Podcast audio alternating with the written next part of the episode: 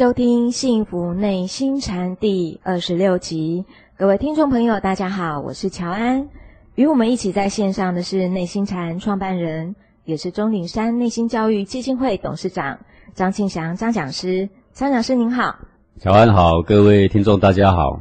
在我们节目的一开始呢，一样我们来先进行张讲师的解惑时间，就是可不可以请讲师说明一下？要怎么样才算是观自在？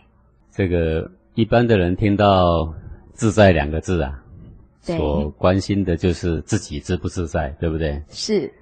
但他不关心别人自不自在，好。对。也不关心天下物自不自在啊。对。那更遑论说他的身心性命里面啊，他的本质天然到底自不自在？是，那一般的人对“自在”的这两个字的了解，就是我快不快活，是。我能不能为所欲为，是。好从心所欲。那么这样一解释呢，这个自在呢的价值就很低了，对，啊它的范围呢就变得非常狭隘了。实际上，古人呢所谈的自在，指的是心性的自在啦，好，我们的性命的自在了，我的本质的自在了。不过呢，所谓的心性呢，所谓的性命啊，所谓的本质，这听起来好像很浅，实际上仔细去思索的话，这是非常深的道理。对，应该是说我们没有想到身心性命与我们自己有什么相关。对，就是我内在是个天然的宇宙所赐予非常奇妙的生命体，这个生命体的生生不息、分分秒秒间呐，它自不自在？它天不天然？那么我们说的比较浅一点，就是我们生命的这一股能量啊，既然讲能量嘛，它就是有生有灭，有起有落，对，然后能够流动，能够停止，好，这是一个活的生命体嘛，就在我们身体里面这一股能量。说简单一点，就是这股气呢，自不自在，自不自然，是有没有天然？嗯好，呃，比如说有一股气血，哎。早上呢，气血会蓬勃的往外发展，到下午的时候开始收束，这是很天然的啊。是。那么当它在扩散的时候，你硬要把它压小；当它在收束的时候，你硬要把它扩张。那你说自不自在啊？不自在。这是违反天然，就是不自在。顺乎天然，是它自己存在自己的生命下，自己存在自己的规则下，是叫做自在。那也就是说，我愤怒的时候，我也有一股气。涌上来，这是很天然。这一股气上来呢，是因外在或思虑有什么样的勾引之下而触动。这一触动呢，这个整个气呢就往上扬，这是气的自在。是，但不表示你要把这个往上扬的气变成愤怒的眼神瞪着人，或者是肮脏的话语去骂人啊，这是两回事情啊。对。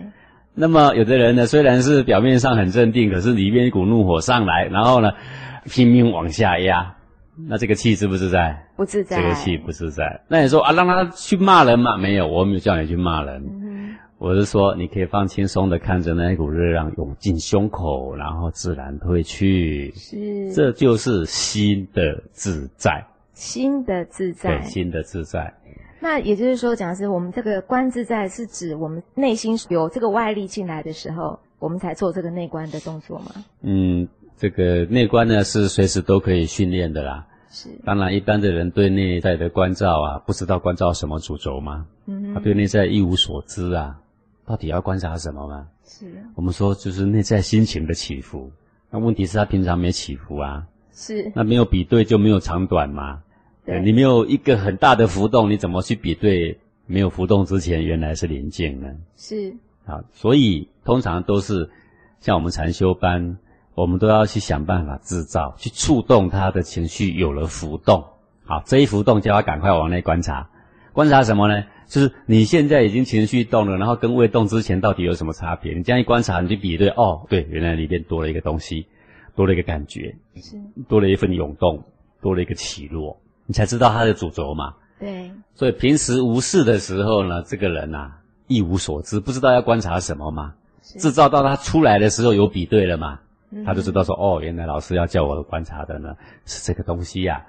所以虽然说关照呢是平常细微一点的人呢，他是平常随时可以观察，他都可以看到。随着你的呼吸，随着你的作息，随着你的六根的触动，你的内在都会有些些微微的改变，非常清楚的。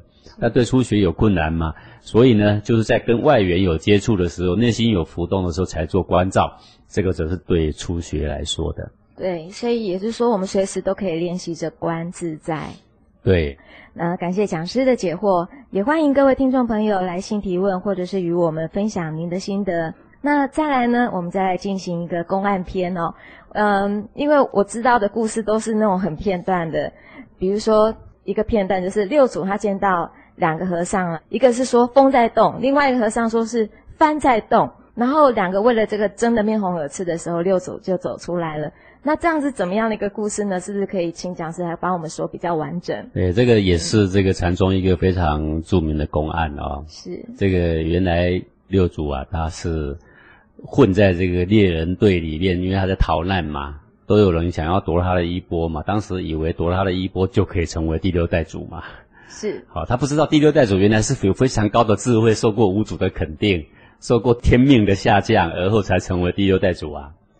那凡夫俗子总以为啊，是因为他有那一件衣服跟那个钵啊，所以才会有这么大智慧啊。对，想去夺他，想杀他啦，所以他不得已逼在这个猎人队里面呐，有十五年呐。各位，十五年不是很短的时间呐啊。然后就趁这十五年好好的修炼呐，然后躲起来，让那些追杀他的人哦死了心眼了。恐怕过了十几年哦，那些追杀他的也有一半已经死了啦，寿命没那么长嘛，对不对？是。然后呢，比较安全了哦。然后呢，这个有一天呢，六祖就在想说，总不能老是躲在这啊，对不对？对。这个好不容易体会到了这个甚深的心法，好不容易受这个五祖的这个付托，是。那道士要拿来度众生，倒不能躲在猎人队里面呢。然后他就离开了这个猎人队。那这个时候呢？危不危险？比较不危险了，因为已经过了十五年了嘛。是，啊要追杀一个人，追杀十五年也要有相当耐性。大半的人已经放弃了嘛，对不对？好，然后就到广州的这个法性寺。那么刚好那个时候，法性寺的住持啊，就是印宗法师啊。嗯，印宗刚好在法坛上讲这个涅盘经啊。嗯。啊，这印宗法师是一个非常非常有德性的高僧啊。好，那为什么有德性呢？待会我讲，各位就知道了啊。那那个时候他讲《涅盘经》的时候啊，那这个刚好有一阵风吹过啊，法坛旁边的那个旗杆呐，就是帆嘛啊，那旗杆呢就飘动起来。然后有一个小和尚在那边听法，他说：“哦，你看我们的上师真是法力高超啊！其实讲《涅盘经》讲的这么生动啊，也没有风哎，那个旗自己飘起来了。你看呀，奇不奇妙？”另外一个和尚一看说：“ 肯定是风吹的嘛。”哦，哪里有什么奇不奇妙的嘞？是。然后他说肯定很奇妙，你看我刚刚都没有感觉到有风，但是旗杆就是飞起来了。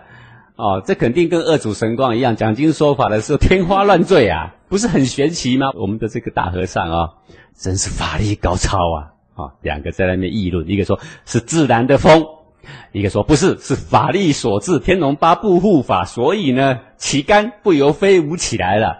对吧？争论到面红耳赤啊！是，刚好六祖呢，这个慧人呐，就从旁边经过嘛，听他在讲涅盘经，就驻足在旁边稍微听一下嘛。哎，正好呢，看到这么一个有趣的画面。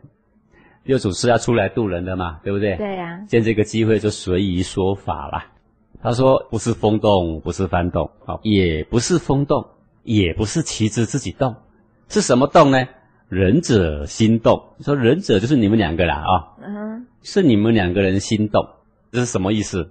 不是风动，他的意思就是说，风动本来没事啊，翻动本来也没事嘛，也好了，有没有动？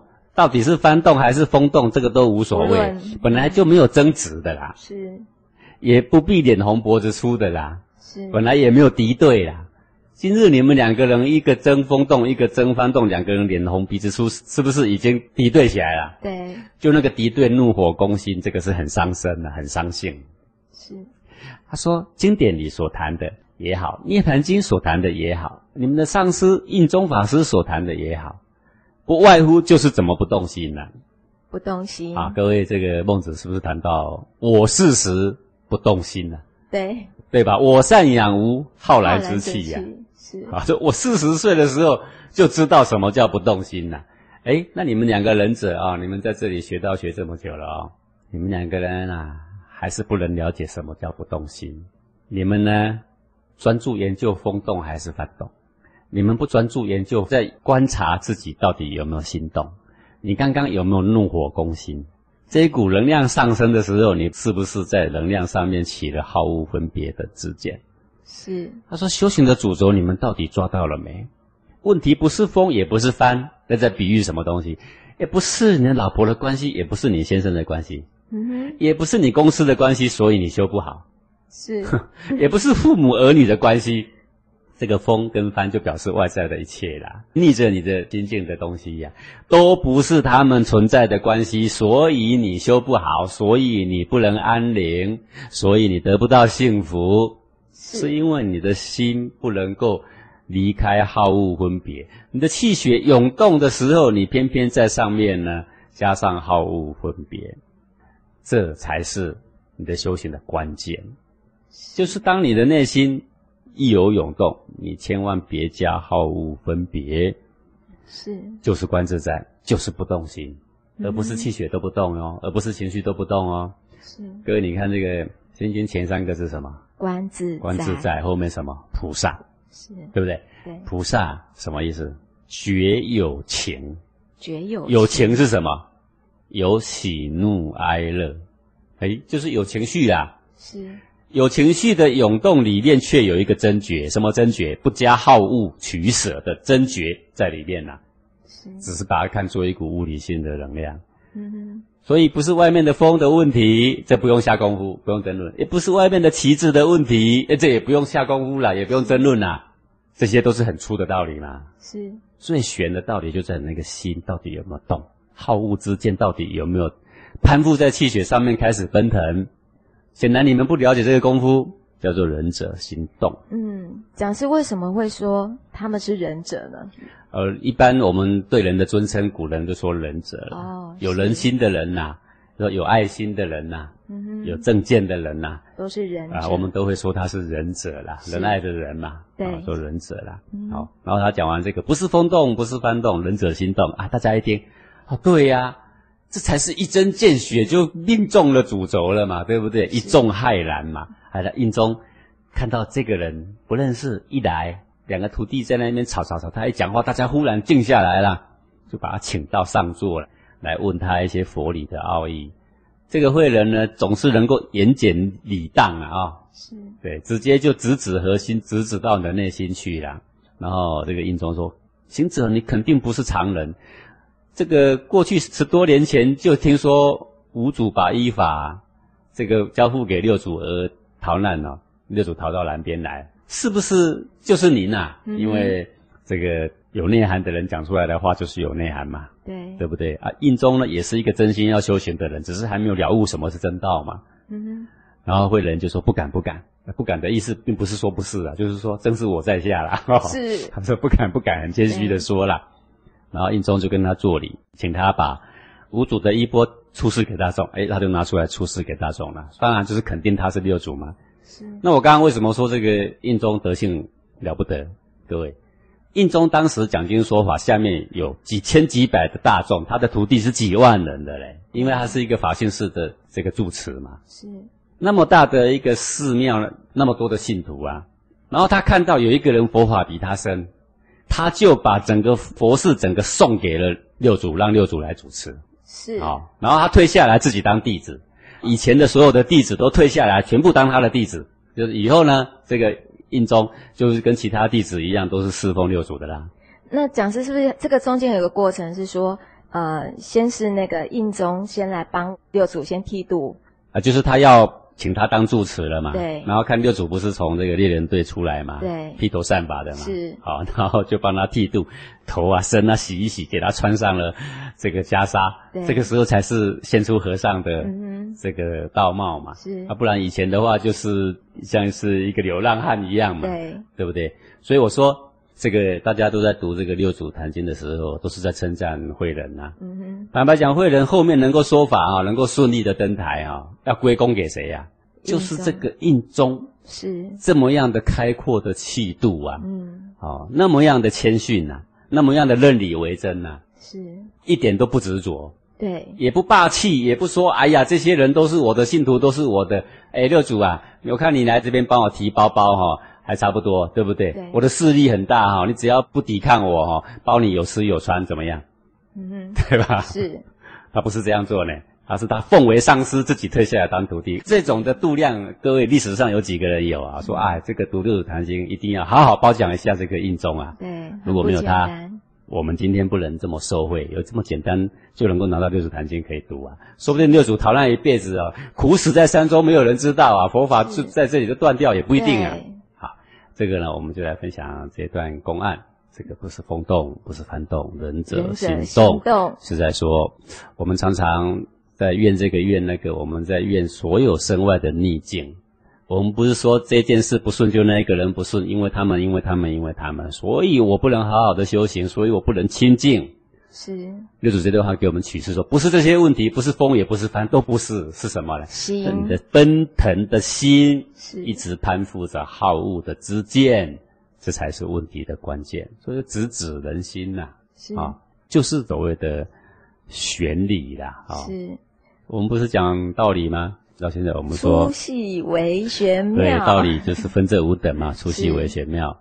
为什么要讲这几等呢？因为呢，要人生得到幸福，除了你的心要懂得观自在，然后呢，你的身体呢要能够健康，对。再来就是事理呢要，圆满，也一定要能够明白圆满呐，对不对？你一定要很明理呀、嗯哼。那么你要明理，从初理开始认识，而后细理，而后呢为理。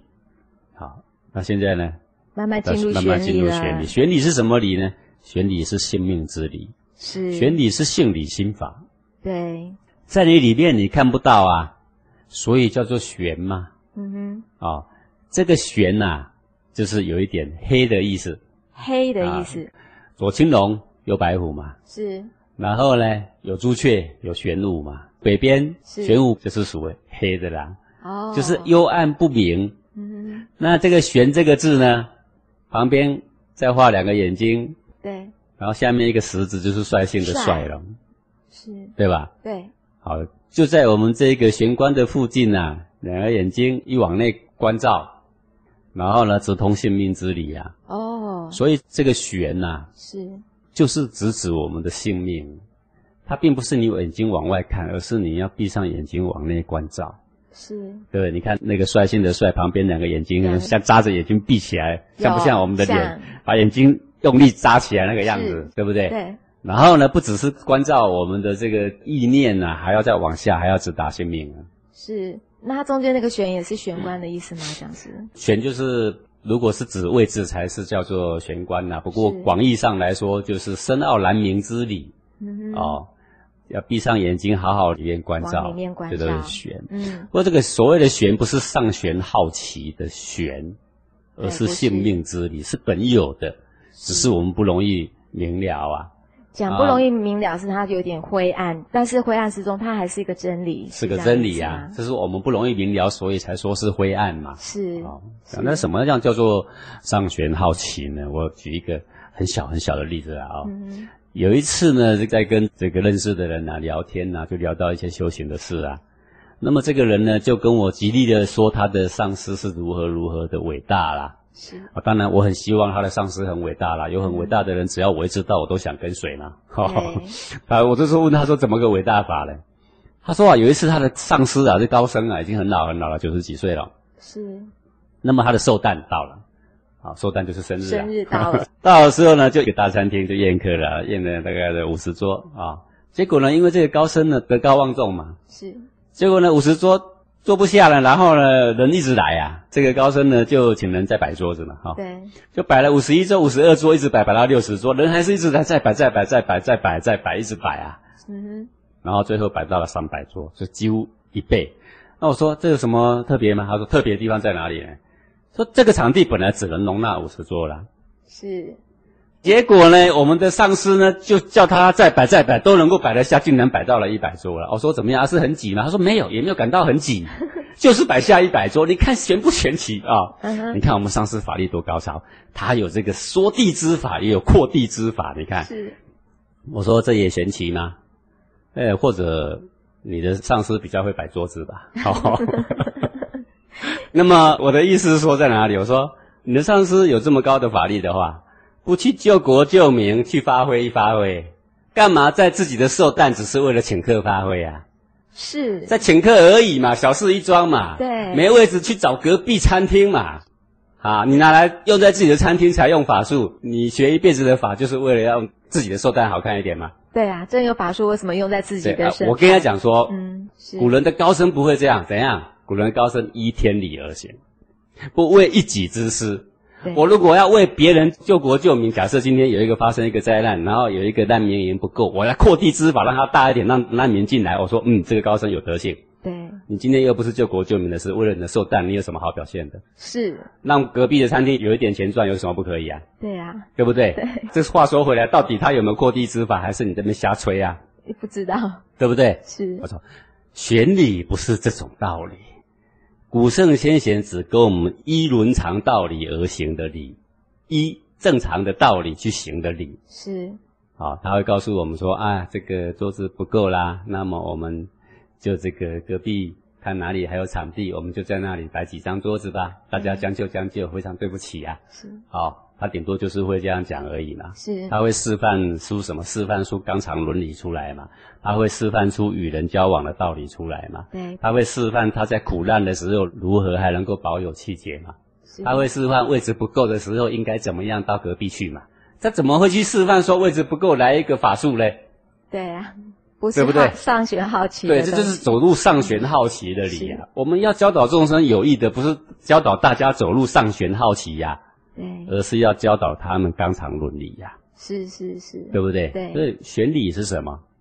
不是玄妙的理，不是上玄好奇的理，不是高谈法术的理，对都不而是性命的理。是诸系为为玄玄妙妙。好，嗯。好，我们就谈到这里。对，谢谢讲师，非常的精彩。讲师您在上一集节目中哦，说明了封建真正的意义，也解开了我们所有人对封建的误会哦。那您也说了，在十七、十八世纪，在欧洲和北美，英法爆发了资产阶级革命，为资本主义的制度确立了、开辟了这个道路。那我想请问讲师，目前呢的美国啦及欧洲各国的财政。都已经陷入了这个窘境，那是不是也就足以证明这样的资本主义的模式其实是行不通的？是这样吗，讲师？嗯，这个古圣先贤用一些简单的原则啊，那么历经千载万载啊、那这个世界呢也都能够很和平的啊、对，呃延续着。那么我们自有科学以来啊，自有这些民族主义以来啊，那么才不过百年时间嘛，对，百看起来世界几乎已经不可收拾了。是。那么这也就凸显着说，我们现在的人有的时候我们会觉得很好很好的事情啊，嗯哼，可能只是迎合着我们的一些欲望跟想法，其实不一定是对的啦。是。那更对的事情、更长远的事情，我们应该来宣扬啦。对啊，而不是非常短视尽力的啦。是好啊那上星期呢，我们谈到说，这个阶级啊，它是不可能不存在。不可能不所有告诉你说要推翻阶级的，根本就是个大幌子。是推翻了之后，他高高在上，然后按照阶级排下来，你一样啊。换另外一个阶级，对对，只是另外一个阶级，然后把它换个名字而已啦是。说了半天，说我们现在民主民主，这个是选总统的时候你有一点权利啦。哈是，选上了之后哈，制度还是得跟着他走啦。对，不是你可以去号令总统的啦，对对不对？所以阶级不可能不存在。那么既然如此，那接下来我们就来谈谈说，那很奇怪了，阶级既然不可能不存在，那为什么我们这么反封建？为什么我们这么反阶级？各位，其实你要记得，我们不是反封建，我们是反阶级。嗯，对，封建其实大家都误会了，对其实只是反阶级嘛。是那为什么我们反阶级呀、因为谈到阶级两个字，好像代表着哎那些高高在上的人欺压下面的百姓，对吗？是就代表这个意思嘛哦。那当然我要谈就是说，确实古来有很多阶级是没有必要的，比如说印度到现在还有所谓贱民的制度嘛，对啊，哦，那些贱民他在卖水果，他拿钱给正常阶级的人，他不能眼睛看着他哦，不行，对不对？嗯，这个纯然是很瞧不起人的制度嘛，对不对？还有美国的黑奴，对，以前美国也有黑奴嘛，是啊，瞧不起黑人嘛。那么当然，在中国古代也有那种很贵族的，然后瞧不起奴隶嘛，对不对？对，坦白讲，这些阶级是没有必要的，嗯哼，要彻底铲除的。是，但是说实在话，在我们现在这个社会，根本也没有这种事情，对不对？对，现在有的是另外一个阶级。是，好，那看我们整个社会国家的这个发展，自古以来，总要有一些有头脑的人让他去动头脑，啊，也要有一些有体力的让他去付出体力，是，对不对？嗯所以一个社会也要有发号施令的人在上面领导啊，要不然意见分歧的时候，谁来仲裁啊？谁做最后决定啊？对不对？那社会上有那么多的这种难题要解决，你要让事情能够顺利的发展的话，我们就要定定一些规则，建立一些制度。是，那制度建立起来之后，就要听谁的话，谁来领导，不是这样吗？是这样，这个就是阶级制度必然会存在的原因。是，而这个所谓制度，古人就叫做什么？叫做礼啦，礼节的礼呀、礼节的礼，其实就是这个制度之间两个相处啊、嗯的原则啦。是，那这个制度，这个阶级的礼制，也就是要利益这个世上众生的治世的法宝。是，好，所以如果你了解这一层的话，你就知道说，阶级的运用只要得当，有什么不可以？是非常正常的事情。对，只是在不得当的时候，我们应该要扭正它。是，但是在应该存在的时候，对世界有益的治世法宝的情况下，我们是不是应该要让它存在，对，而不是一昧的无限的上纲啊？一开始我们就讲过，很多很多很好的事都不能无限上能无限纲，上纲，对不对？嗯哎，好，那么到今天，为什么我们一股脑的所有的人都在反阶级啊？自以为很平等哦，是，实际上没有那种事情了、嗯哼，这个为什么一股脑在反对？因为历代所有要革命的人都必须批判前者的制度的不对，他才容易成功。是，所以呢，在我们这个朝代之前的人，不论好坏，我们都一概得要批判，批判的体无完肤啊、是，所以就造成我们今天为什么每一个人看到阶级两个字恨得牙痒痒。是其实你问他现在有没有阶级，嗯哼，为什么他会这么恨呢？他也不知道，反正大家都恨嘛，对不对？好像不恨就没有水准了嘛，啊、是，可是自古以来，那些高高在上的君王也好，大臣也好，难道真的都很专权、目中无人，然后狂暴昏庸，然后都欺压臣下吗？是不是这样呢？不一定实际上不尽然。是，我们有太多太多的古代的圣贤君子，不相信你试看尧舜等等的明君呢、你看尧天下都可以让给人了，对，三让不是嘛？对不对？对，好、他哪里会是一个昏庸的暴君？哪里是会站在高高阶级欺压人呢？不是，他只会用高高的阶级去治世而已，让世界更和平而已嘛。对，好，那至于那些大臣呢？比如说周公是个很大很大的臣，对不对？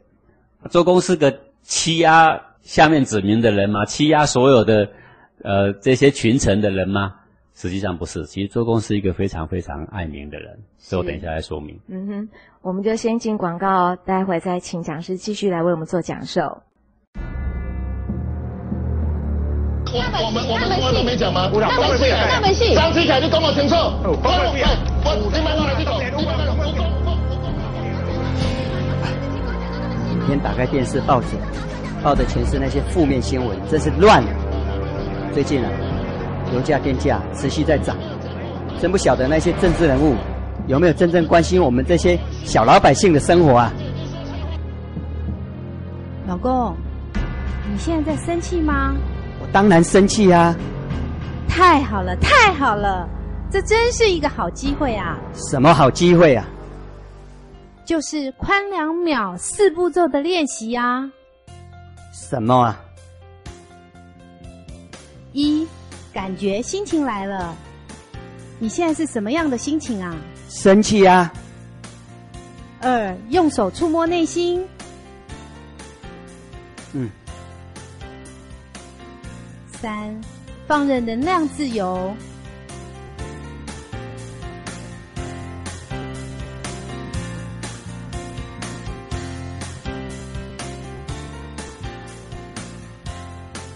四，继续说话动作。哎，原来这个方法这么好用啊！你终于体会到了。那我以后一有心情的时候，就可以用这个宽两秒四步骤啊。对啊，当你下次想要对我发脾气的时候，要记得练习宽两秒哦。对了，老婆，你不是要去买菜吗？我陪你去好了。哇，老公要陪我去买菜耶，这真是太幸福了。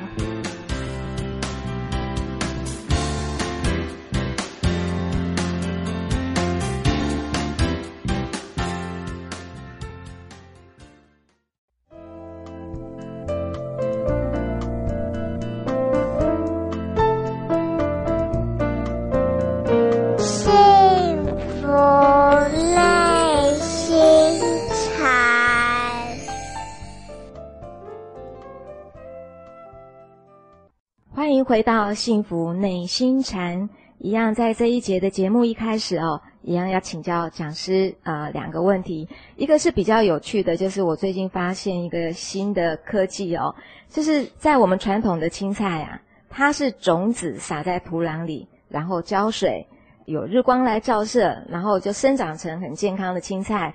但是呢，有的是会用上农药啦。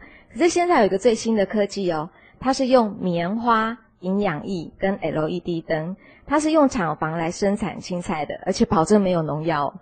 可是不知道讲师哦，对于这样的绿色工业的看法是怎么样呢？那么当然，科技越进步呢，会发现有一些这个做法哦，可以更利益众生的。这个当然，我们也都举双手赞成了哦。嗯但是科技的进步也常常带来很多的危害嘛，啊、比如说这个基因的改造哼，对，哦，你把黄豆的基因也改造了，嗯呃，然后呢，把这个动物的基因也改造了，对不对？是，看起来呢，好像获得的一些不错的效果，比如说基因改造后的作物呢，生产量大增，然后比较抗虫。对，但是有没有危害呢？那有太多太多的单位已经都在关注这个事，证明吃了基因之后跟致癌有相当大的关系是，啊、然后它也会摧毁了旁边的作物，比如说旁边的草会变得好大好大，那个草本来小小的，现在长得跟树一样啊，是，很惊人的、啊。嗯好，然后旁边的动物啊，吃了这些改造基因，也有一些畸形的现象产生啊。是，你说到底是有益还有害啊？嗯恐怕哦，我们要得学学古圣先贤，要把眼光放长远啊。是，各位可能不知道啊，基因的改造作物呢，从美国有很多发现之后开始，然后传扬到世界各国。现在世界各国都有很多基因改造的作物，比如说我们台湾，呃，嗯哼，做豆浆的黄豆几乎都是基因改造的。是，但是你知道吗？美国人是禁止基因改造的食品的。对，对啊，为什么原始发现这个基因改造办法的美国，他们禁止用？他们不告诉其他的国家说这不能用，有危害。嗯哼，他只是禁止他的百姓禁止受害，他也不说原因，不说原因，对，不说原因。然后去到别的国家却说科技没有证明说基因改造会有伤害，是。那就跟很多卖香烟的厂商说科技没有证明香烟跟癌症直接有关，哎，香烟没有直接跟健康有关，是，因为你的健康不好，可能有别的原因，一千个原因，一百个原因，嗯哼，不一定跟香烟有关。哎，睁着眼睛说瞎话，话，对不对？嗯哼，好，然后所以像这样的情况之下，我觉得我们需要有更高瞻远瞩哦，是，更长的时间来考验这一些新的科技产品到底有没有坏处。不过听到讲师这样的回答，我们大概也知道那个原理在哪里了。人类很难模仿上帝啦，模仿上帝很难呐、是因为土壤里面到底有多少元素哦？嗯还有多少元素是人类所未发现、所未知的？对，而你在小小的莲花里面，以你已知的元素加上去，你将会损失多少未知的元素？嗯哼，而这个果实看起来呢是这么样的硕壮，是，当然也就没有荣耀，但是它里面却缺少了什么？这个只是我们应该要去想的事情。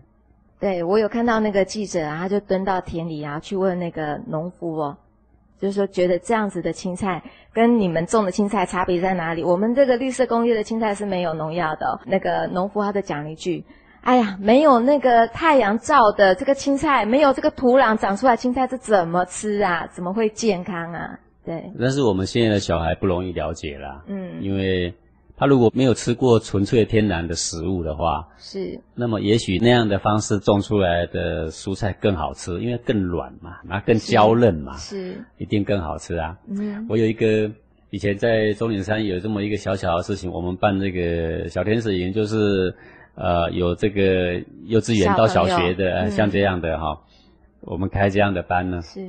有一次呢，有一期啊，印象很深刻，这是有几个小朋友围着我们中岭山的饭呐、是，说哎呦哎呦，好恶心哦，好恶心哦！说我我们的饭到底怎么长蟑螂吗？什么什么恶心啊啊、我就走过去看，他们就讲话，你看，哎呦，好恶心哦！你看黄黄的，怎么吃啊？是？中岭山的饭呐、都是糙米饭，是可见得这个小孩子连糙米饭都没看过，他的知识只狭隘在白米饭。是那么白米饭白白净净的啊，他就以为我们这个饭没洗干净是，啊，或者是次级品 啊。其实最营养的就是糙米上面那一层薄膜黄黄的东西嘛。对对对对。那如果讲到这个的话哦，我想顺便请教一下讲师，是不是可以有开放一个机会哦？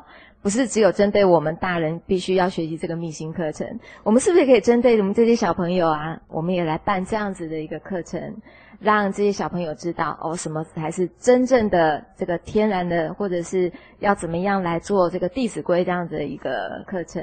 对的，我们有在思考这个问题，因为嗯一个成年人，我们的黄庭禅这个课程对他们呢是非常有价值的。是那原因是因为一个人受尽了很多人世间的情绪的痛苦，而后你教他一个从情绪走出来的办法，是，他对比之下，他就会觉得这是人间的至宝。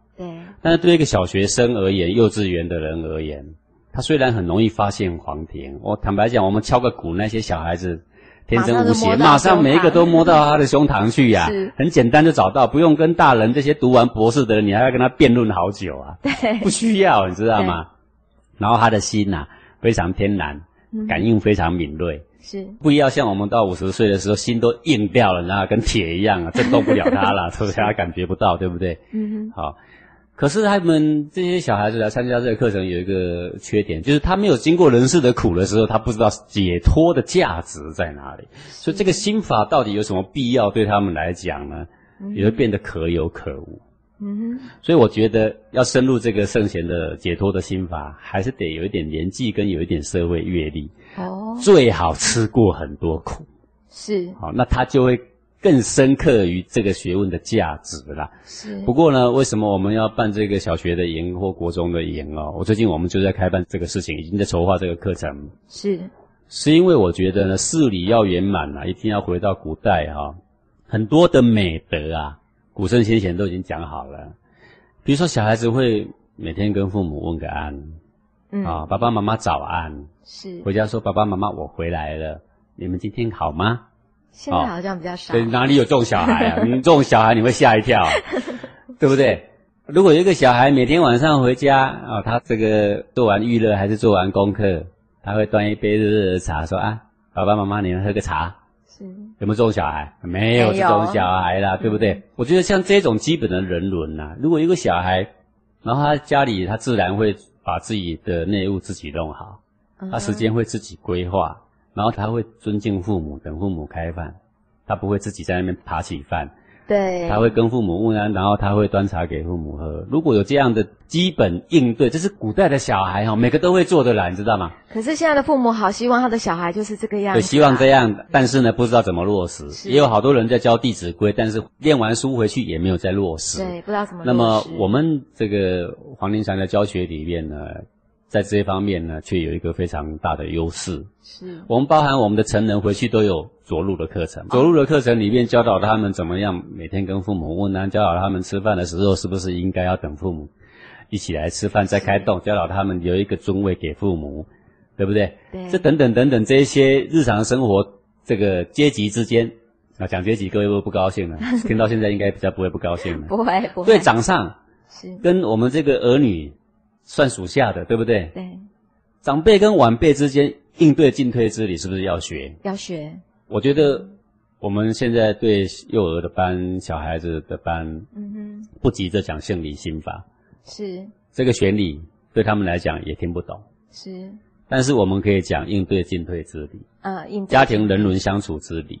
很重要。，对这个理智呢，让他们回去有办法按照我们着陆的课程的要求，他们三五个人一群，然后呢每天做多少了还要回报，是慢慢慢慢就把他的这个行为模式定型。定型之后，各位想想看，一个会尊敬父母的小孩能够坏到哪里去？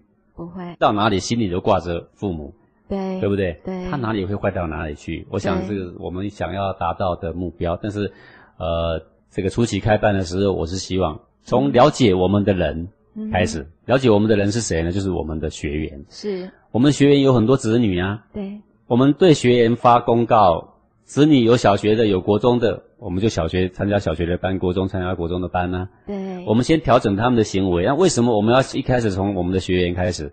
因为学员了解我们黄庭禅在做什么，是。他了解我们的着陆课程是什么，是。我们的要求是什么，嗯他就会配合啊。是。比如比如说，小孩子端一杯水给父母喝。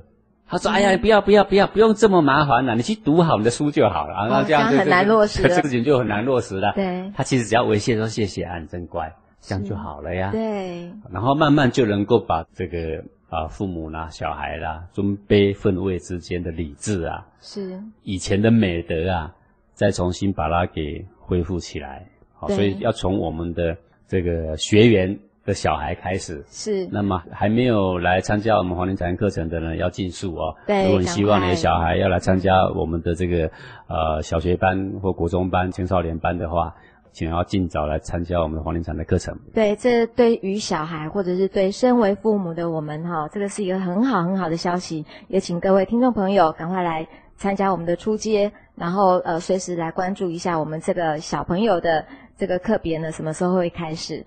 那讲师，我再多问一个问题哦，是我想请教讲师，那个心情跟情绪这两个词是一样吗？还是有哪里不同？可以把它看成一样啦哦。哦可以看成一样对一个人有情绪，也就是一个人有心情嘛哦，嗯不必在字义上哈、哦、花太多时间去解释它了。那为什么要有两个词呢？呃，在一个事情要去说明它的时候，有可能会有好多词不同的方向来切入，嗯来共同辅助一个事实。这个是是在语词上常用的方式，是啊，倒并不足为奇啦。嗯哼，那是不是也是说心情有分好心情、坏心情？情绪就是好情绪，也有坏情绪，就叫做正向情绪、负向情绪。啊啊，其他事情是一样的意思啦。好，那我们了解了。那就麻烦讲师再回到我们上一节讲的，好，我们一直以来啊，我们现在的人就动不动不知道为什么都瞧不起在上面的人。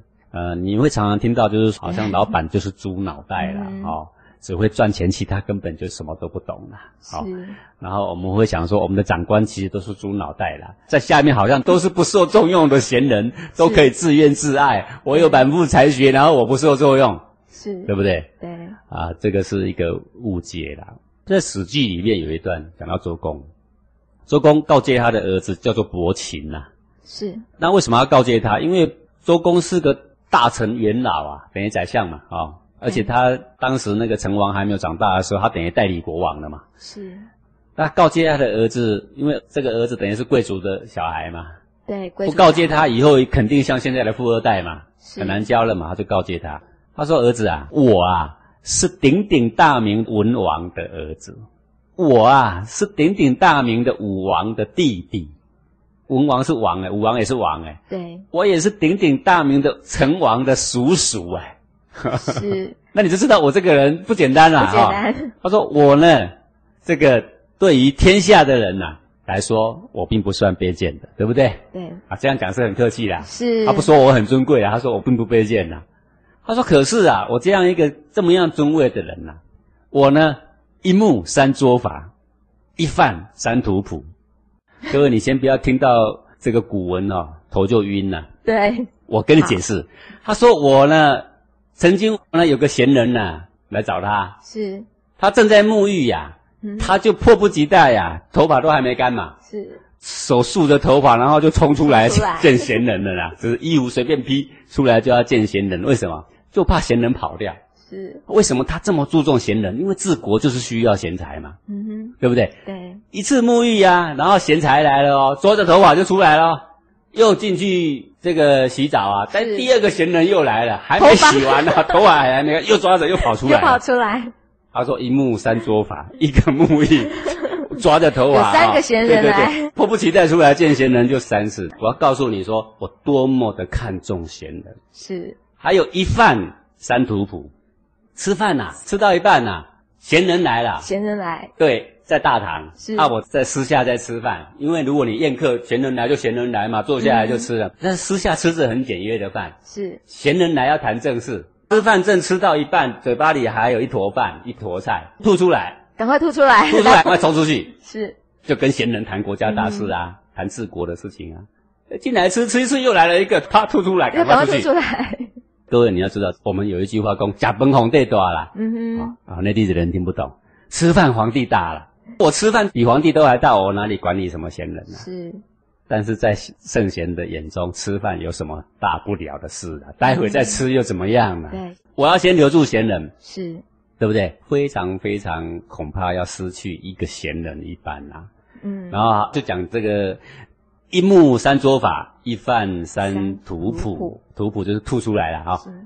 那么告诫他的儿子伯禽说：“我啊，并不算身份卑贱的人呐、这个尊贵的身份，我还是这么样的注重贤才呀、是。他说啊，这个伯禽呐、你呀、我派你到鲁国去，你要非常谨慎呐、你千万不要用骄蛮的这个神色来对待鲁国的人。那么伯禽后来当然也就是鲁国的先祖啦。是好、他说我派你到鲁国去，你一定要非常谦卑，一定要非常注重贤人。嗯哼各位，我举这段我只是给各位看看说，古代的圣贤治国是什么样的存心呐、是多么样的为国为民，把自己放到多么样的平凡的地方啊！是是多么尊重别人跟看重别人，哪里是你们所想象说古人哦都是重阶级哦，反正高高在上，专门欺压我们呐、啊我告诉你，像周公这样，我们不欺压他就不错了。是，而且他没有瞧不起人哎，是好我再举尚书一小段给你听。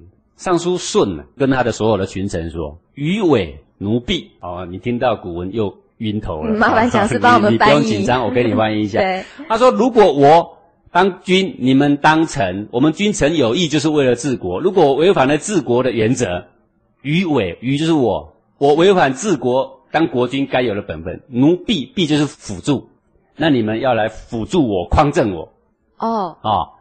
说于伪奴婢，说跟群我如臣讲、哦，果违反我如果有一点点错误，我的作为言行失去国君应有的分位，不以治国治民为主，那你们一定要来匡正我。要匡正，奴无变从，退后有言。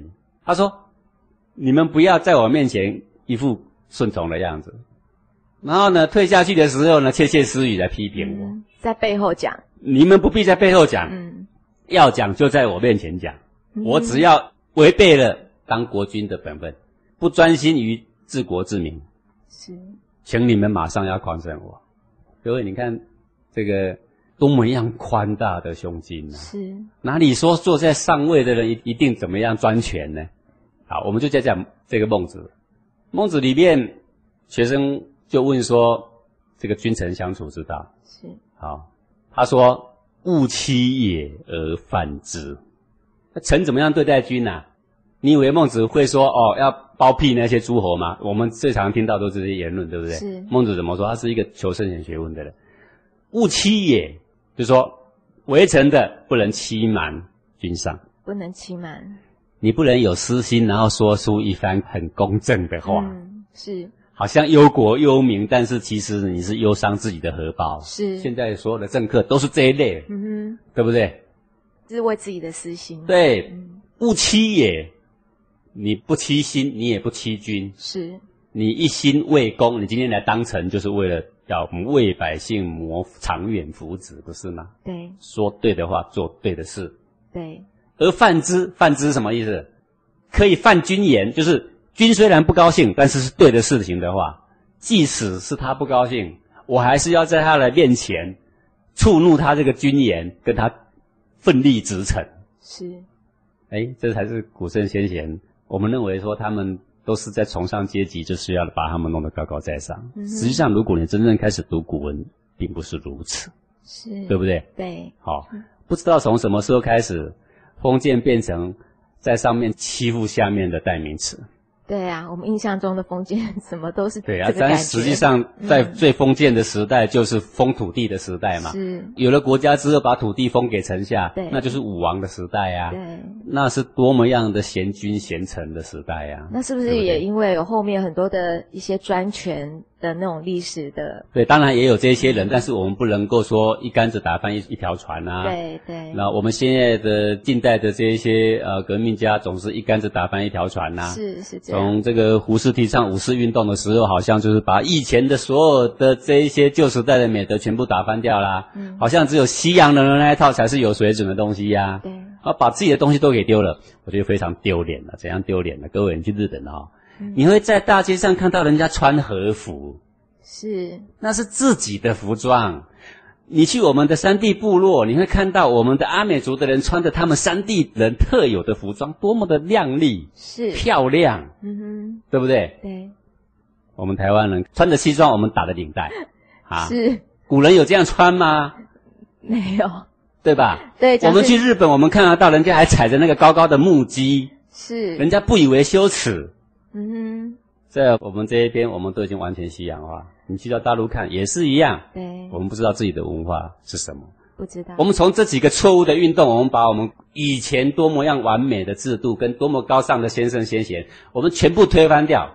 我们不断的批判他，以为批判才是有学问的。我们现在已经变成是这样。是，好我只是要告诉各位，阶级永远存在，阶级是社会进步要把事情办好，公司要办好，国家要办好，是它是一个必要的制度。制度，对，但是不是欺负人的。古圣先贤再高高的也不会欺负人，是，不必这么怕这两个字嗯，不必恨得牙痒痒。嗯然后就有现在的人就会说，哦，那这个你的意思是说，我们这些在下面的人就要这样死守着于忠吗？呃，这个上面有错也不能讲吗？对不对？好，好像也不是这样啊，可以讲吧？刚刚讲是你讲的例子是，你会说，哦，当我遇到一个独裁者、无能的君，那我还要对他尽忠吗？或者说，当我遇到一个贪污的元首或者是贪污的大官，嗯那我还要为他尽忠吗？有没有？嗯各位，我说再好的美德都不能无限上纲啦。对，当然，如果你要把“忠”这个字无限上纲，那以上这些答案都是对的啦。嗯但是圣贤可不是这个看法，是，圣贤的学问的价值在哪里？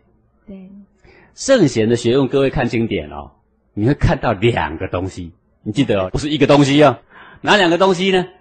一个叫做经，经一个叫做权权啊。什么叫做经啊？你先别头晕 啊。经典的经，是经度的经，经度跟纬度是互相对称的东西对嘛。对，经就是肠道，肠道，对，嗯，就是平常正常状态下呢，应该要这样。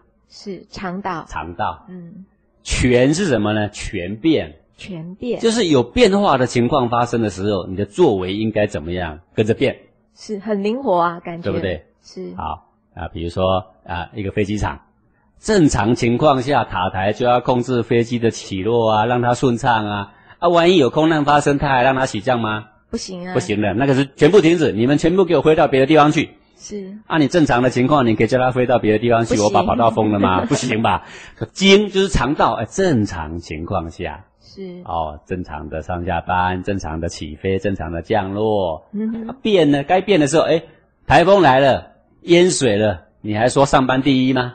不行啊，那不行了啊，那你会被骂死的啦。是啊，全全就是要变，所以经典价值就是告诉我们两件事，古圣先贤告诉我们两个状况，一起教我们哦。你注意听哦，肠道怎么做？第一个，逆于肠道的情况发生的时候，不得已该怎么做？可以怎么做？所以他会告诉你，肠道成对君如何的忠，嗯然后他会告诉你，君如果昏庸到一个程度，该全变的时候，如何全变？你要如何全变才叫做忠？是，他会告诉你。嗯然后呢，批判古圣先贤的人总是拿那个古圣先贤告诉我们肠道怎么尽忠的那一段是来批判他。对，坦白讲，这些常常会批判的人，有时候书也没读透，是因为他读到这一段就要开始批判了，你知道吗？他根本没有耐性读到下一段，是，或者有读到下一段，他心里有成见呢、他专门挑可以批判的那一段来批判。那经典里面有太多太多告诉我们对军昏庸的时候应该怎么办。对。因为我们呢也没有把书读透，所以我们也不辨是非。对对，我们为什么觉得古圣先贤的经都不能看？嗯因为那老八股，因为那是固执的东西。但是经典里面其实有太多的篇幅，经典的价值正是告诉你怎么全变。对，各位，全变呢叫做合于时宜啦。嗯，时这个字啊，非常非常伟大呀。对，时时就是跟着时在变，我们作为就要变。诶这什么意思？比如说春天的时候是不是要撒种？对呀，撒夏天赶快去施肥，去除草；秋天的时候呢，时一变去收割；冬天的时候呢，时又变了啊，嗯下了雪啦，是，食物藏起来，对，种子藏起来。嗯，春天的时候，时又变了啊，出去播种。各位，把时说的最透彻的那个圣人叫做什么？叫做时圣。各位，时圣是谁？我们的孔子，孔子，至圣先师。我们一直以为孔子是老八股，我们以为他固若不通，我们以为他非常固执。各位，我想请问你，十圣就是全变之圣，全变之神很重要、啊，全变之神，对吧？对，最会全变的是谁？孔子，最不受旧规矩约束的是谁？就是孔子。对，我们都以为是周杰伦，你怎么不叫他十圣？对不对？对，最容易打破框架的人的那个圣人叫做十圣，那个人是谁？正是孔子。对，各位，《论语》第一句话叫什么？学而时习之之。时第一句话说，你好好学习常道之前哦，要先懂什么叫全变。是，学就是为了要懂全变，全变呢才能够对事情有帮助。如果你学了一个常道，不懂得全变，对事情反而有害处。嗯，就像中不能于中啊，对，要什么样情况下要中，什么样情况下呢？诶，要转个方向才能够中，是，他都得要告诉你啊。嗯哼，对，所以他时圣啊，是最会打破框架的，是，但是不是最会搞笑的，是，不是最会破坏旧体制的，不是，不是，而是当有益的体制被破坏的时候，他懂得马上怎么全变，是，力挽狂澜，对，对世界有帮助，是，而不是像现在那些搞笑的人，把正确的搞掉，嗯。然后说他呢是很懂得权变的，没有啊，现在也没有人是可以直接讲说是什么圣的，没有、啊，没有啊，对，啊、我们都以为说敢跟旧体制挑战的，啊，就是时尚的代表人嘛，嗯对不对？敢做一些人家不敢做的动作啦，有没有？嗯敢去挑战一些像现在电影拍的都是一定要语不惊人死不休，有没有？是。啊，把嗯。旧道德全部推翻为止啊，那这些都是不对的啊。对，都是啊不对的，那么在以下的时间呢，我就来跟各位谈谈啊，这个肠道是怎么样，那么全变是怎么样？嗯古圣先贤在上位的呢，到底是只告诉你肠道呢，还是有全变啊？怎么全变呢？有时间我再来补充说明这一些对，些。这个是非常重要的。感谢讲师今天的空中讲授，也谢谢各位听众朋友的收听。我们下周同一时间空中见喽，拜拜。我是李小慧，来自哈尔滨。我是许一峰，来自宁波。我是杨倩，来自长沙。我是何永芳，来自重庆。我是杨文琪，来自深圳。我是李文杰，来自珠海。我是郭才，来自宁夏。是郭春燕，来自河北。我是李艳美，来自长沙。我是吴小玲，来自山西。我是霍仲明，我来自香港。我是王慧君，来自河南。我是刘义全，我来自台北。我是魏丽，我来自广东珠海。我是吴艳红，来自汕头。我是杨平，来自长沙。我叫付冠东，来自广东梅州。我是李亮，我来自湖南。郭才来自宁夏。我是徐峰，来自宁我们都爱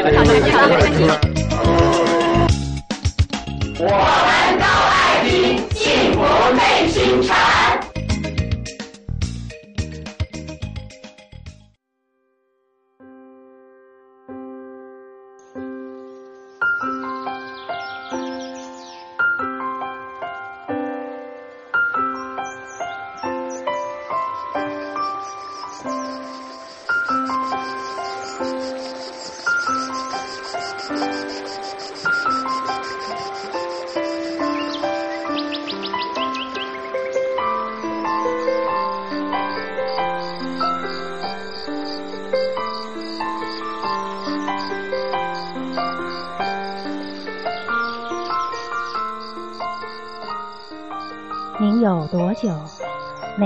听听来自您内在的声音？